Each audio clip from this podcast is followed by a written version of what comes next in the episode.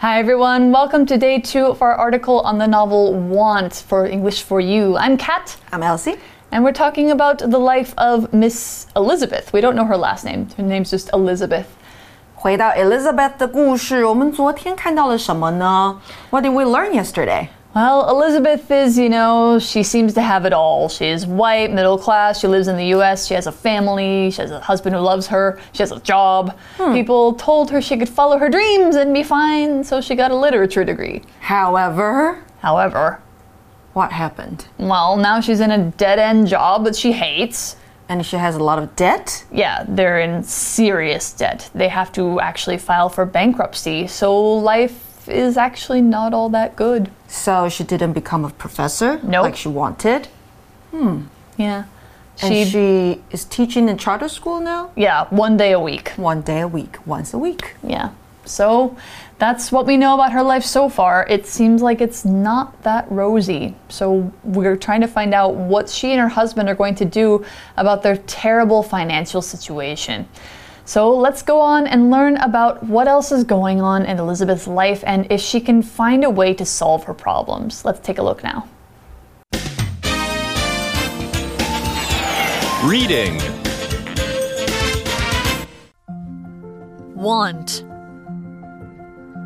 in spite of being one of the few white employees at work and therefore being treated with a certain privilege, Elizabeth hates her job. In fact, she often leaves work early, escaping to wander around bookstores or read in cafes. She gets lost in her thoughts, wondering how her life turned out this way. She frequently considers asking her wealthy parents for money. She tried that once before, though. They refused, as they knew Elizabeth would never pay it back. She also imagines contacting her former friend Sasha Elizabeth abandoned Sasha's friendship a few years ago, but she's finally grasping how badly she wants it back. She feels like Sasha would understand her problems and help her figure out what to do. Unfortunately, when Elizabeth does reach out, she learns that Sasha has her own problems to fix. Elizabeth doesn't know what to do. Aside from one last credit card, she's basically penniless and lacking friendship and meaning to her life. The books she loves aren't helping. In fact, her dream to live a life of literature appears to be destroying everything she's ever hoped for. All right, so our article begins today by saying In spite of being one of the few white employees at work and therefore being treated with a certain privilege, Elizabeth hates her job. Okay, but she was being treated with a certain privilege. Right. So, privilege hmm. here is you know, not a reason she would hate her job, but maybe a reason she wouldn't hate her job. Privilege is a noun that means a special right or ability given only to a certain group of people, where other people who don't have it might suffer because of it. So, for example, Elizabeth has white privilege. That means while her life is hard, her being white is not a reason that it's hard. But if you were black, for example, that might be a reason your life is hard because treat, people treat you unfairly. Mm-hmm. Pretty privilege is also a thing. If you are pretty or handsome, you get better treatment than people who are not. So, privilege doesn't have to only mean social things, though. Like, you might think of the privileges you get at home, like playing games after you finish your homework. This is not something you have a right to, but it's something given to you. That's a privilege. Like when you maybe say your, hear your parents say, it's a privilege to give you video games. It's not your right. That sort of thing. That means that's, you know, something given to you. So privileges and rights are different things. All people are supposed to have equal rights, but those with more power often have greater privilege.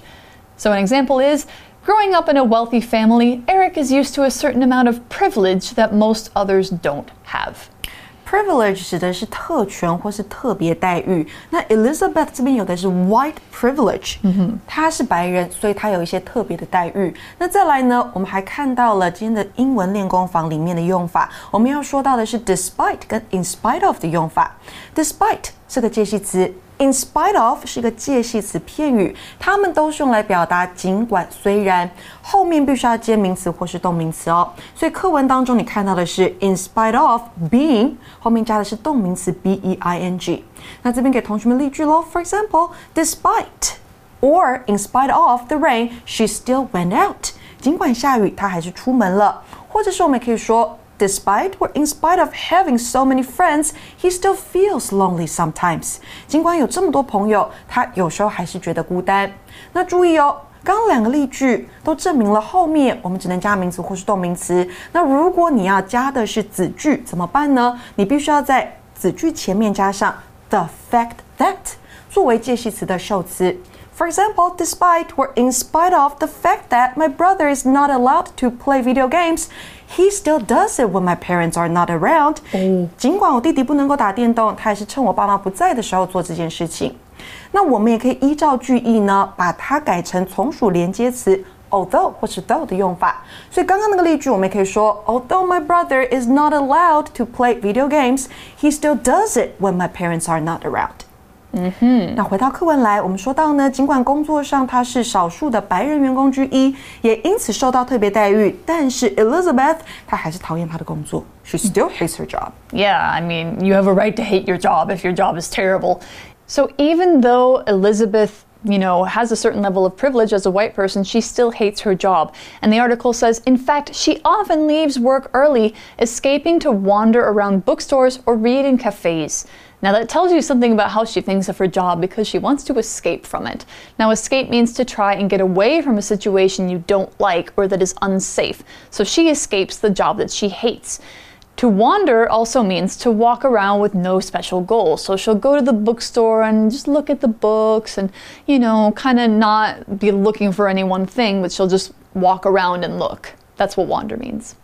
Wandered around 代表的是闲逛、闲晃，所以事实上呢，Elizabeth 她常常提早离开公司，逃去书店闲逛，或是到咖啡厅阅读。So she still loves reading. Yeah, of course. I mean, once you love something, it's hard to, you know, stop loving it. Right. So, what does she do? She gets lost in her thoughts, wondering how her life turned out this way. Where did I go wrong? Who am I? Ah, what am I going to do? Where am I?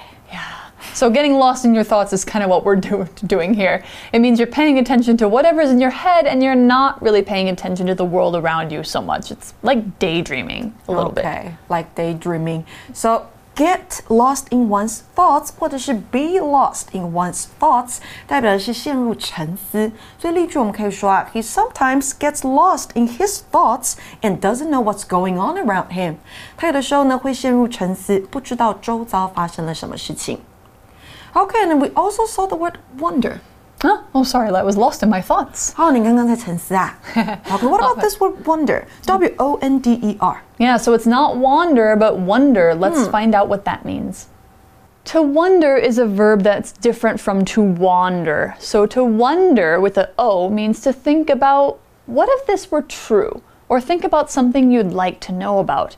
If you say, I wonder where my friend is. It means I'm curious about where my friend is. I don't know, but it'd be interesting to know. I kind of want to know where's my friend.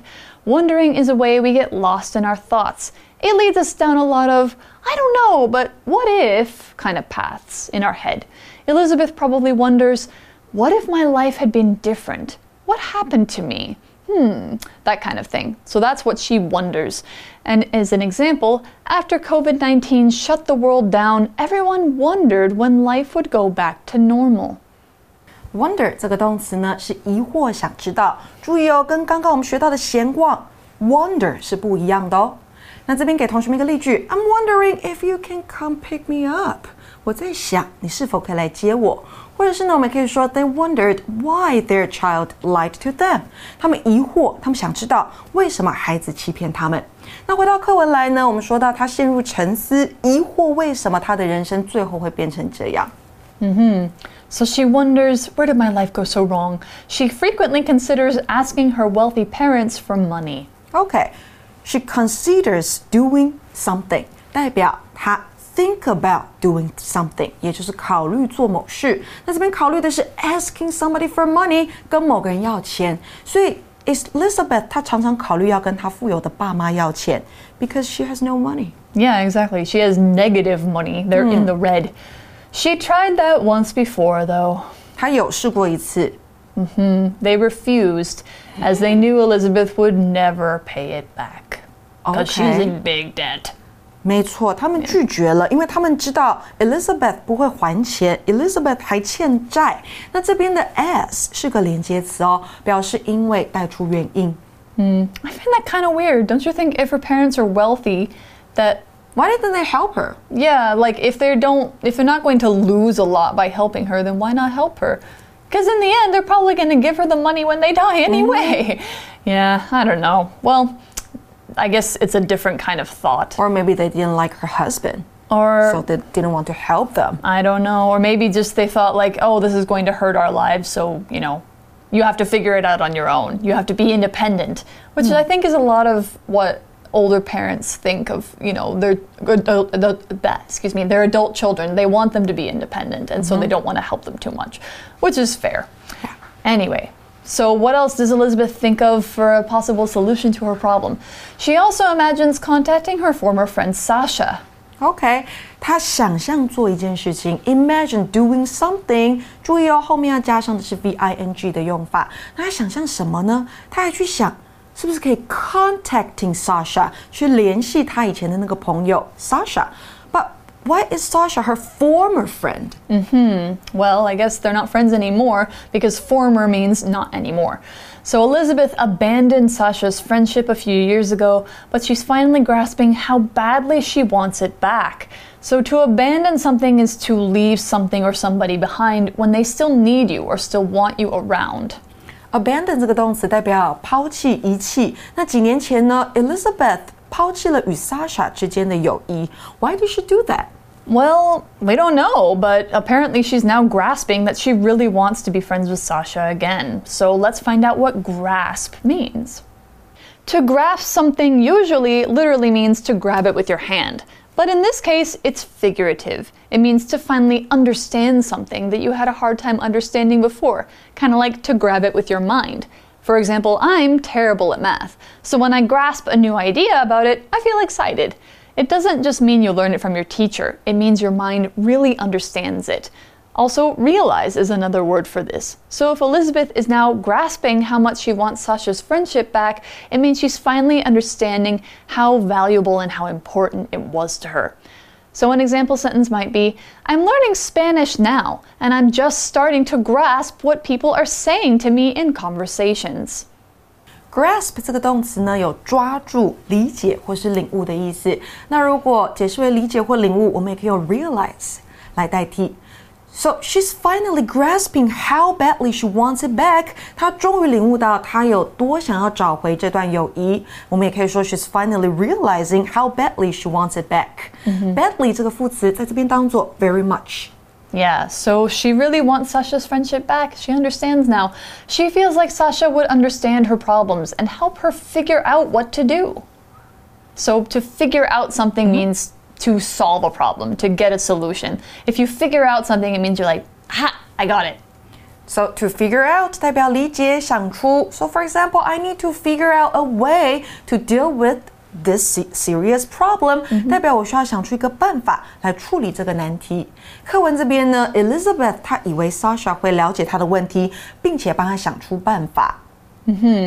Unfortunately, unfortunately, Uh-oh. when Elizabeth does reach out, she learns that Sasha has her own problems to fix. Yeah, that's probably a common case. You know, you go to a friend for help and your friend needs help too. Unfortunately, this is a verb that means, or not a verb, an adverb that means sadly or without any luck. So it means that she didn't have any luck reaching out to Sasha because Sasha has her own problems. And to reach out means to contact somebody on your own, usually somebody who you haven't seen in a long time. So you say, reach out to your friends. It means, you know, contact them because they probably need you. Right，那我们先看 unfortunately 这个副词代表不幸的、倒霉的，我们也可以用 unluckily 来说。那相反的，幸运的，我们可以说 fortunately 或是 luckily。那这边课文说到的是啊，不幸的是，当 Elizabeth 她真的主动联系寻求协助的时候，她得知 Sasha 有自己的问题要解决。To reach out 是联系，to reach out to somebody 代表的是联系某人。So for example, you can reach out to me when you need help。当你需要帮助的时候，你是可以联系我的。 So now let's see. Elizabeth asked her parents for help. Once they said no. They refused. Yeah, and then she asks Sasha for help, and Sasha's like, I got my own problems, girl. Right, deal Yeah. with yours. Yeah. Now Elizabeth doesn't know what to do. 现在呢，Elizabeth 不知道该怎么办才好。 She's in a really unfortunate situation. Aside from one last credit card, she's basically penniless and lacking friendship and meaning to her life. That's really sad. So, aside from, it means if you don't think about this thing, if you put this thing aside, if you don't look at her last credit credit card, she's penniless. Now, penniless is an adjective that comes from penny, which is one cent in American money, and less, meaning nothing meaning penniless. Penniless means you don't have any money to your name, you don't have a cent. And with all that debt, it's probably true. She probably has no actual money that she owns. If you owe people money, that's money you don't have. Even if your bank account says you have some, the other people you owe it to actually own it.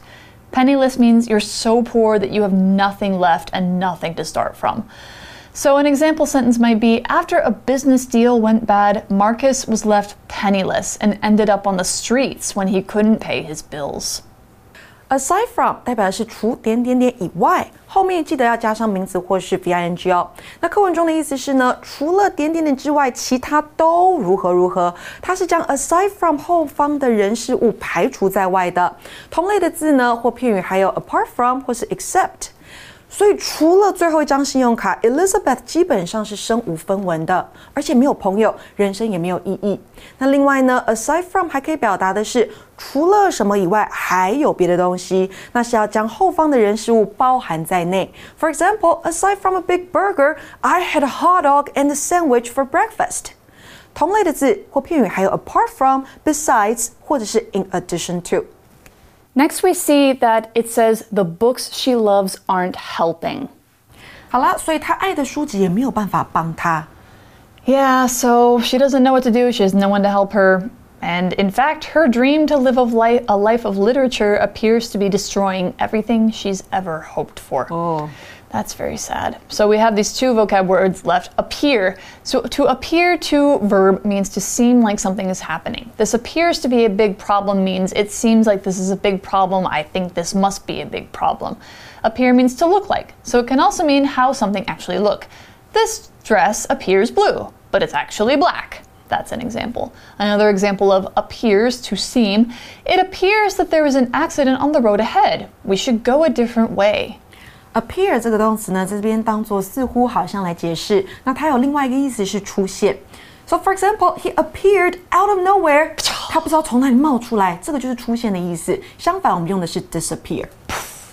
All right, so it appeared to destroy her life. Destroy is a verb that means to break something completely and ruin it so it can't be put right again. Like if somebody took a bomb and blew up your life. Yeah. That's what Elizabeth feels like. She thinks her dream has stopped her from having a happy life and made things incredibly hard for her and her family. She doesn't see how she can ever get her life into a good place in the future. Now, you can also say to destroy somebody emotionally. It means them to make them very, very sad, upset, devastated, so it's hard for them to keep living their life. And this is probably destroying her emotionally. I can imagine it's very, very hard. So, an example sentence for destroy means watching his childhood love get married to someone else destroyed any hopes Fred had of being with her. 啊、d e s t r o y 这个动词毁坏、摧毁是很严重的哦。所以最后呢，课文说到，事实上，他想过着文学人生的梦，似乎正在摧毁他曾经希望的一切。So will she give up on her dream? I don't know. I mean, I think that's for the readers of the book to know. Hmm. It's a very sad situation, but maybe in the end she'll find some way out. So you guys can think about that question. Mm-hmm. Hmm. So for now, that's the end of our article on the uh, book Want. We'll see you for day three and talk more about why she's in this situation tomorrow. So for now, we're going to our For You chat. For you chat. All right, our For You chat question today What do you do when you need to escape?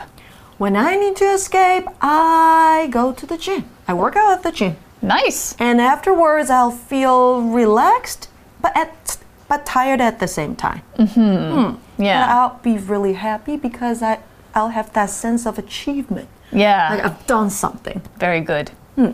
What about I- you? When I need to escape, like when everything is just too much, I'll usually go play a video game. 打电动。 Yeah. Which, you know, I don't do that all the time, but Which- just when things are way too much. Okay, which video game do you play? Uh, Fall Guys? Fall Guys. Yeah. It's a it's a fun uh it's a fun like com- competition game. It's very Oh, cute. Okay. You're Yeah. gonna show me later. Yeah, sure. Okay, so that's what I do. Um, you guys probably have other examples of what you do when you need to escape. I think they play video games too. Maybe, but maybe you guys have other things too. You probably exercise too, just like Elsie does. All right, so we'll see you for day three tomorrow. But till then, bye bye. Bye. Vocabulary Review Privilege Norman has a lot of money, so he's treated with a lot of privilege wherever he goes. Wonder Oliver wonders what he should do with his life once he quits his job. Grasp Patricia found it hard to grasp many of her science topics at school, so she knew she'd never become a scientist. Penniless. Many homeless people are penniless and often struggle to buy enough food to live on. Appear. Rachel appears to be doing well at school although it's hard to tell as she doesn't like to talk about school. Destroy. The entire city was destroyed during the war. It took many years to rebuild it. 智慧小补帖。 Abandon. Unfortunately.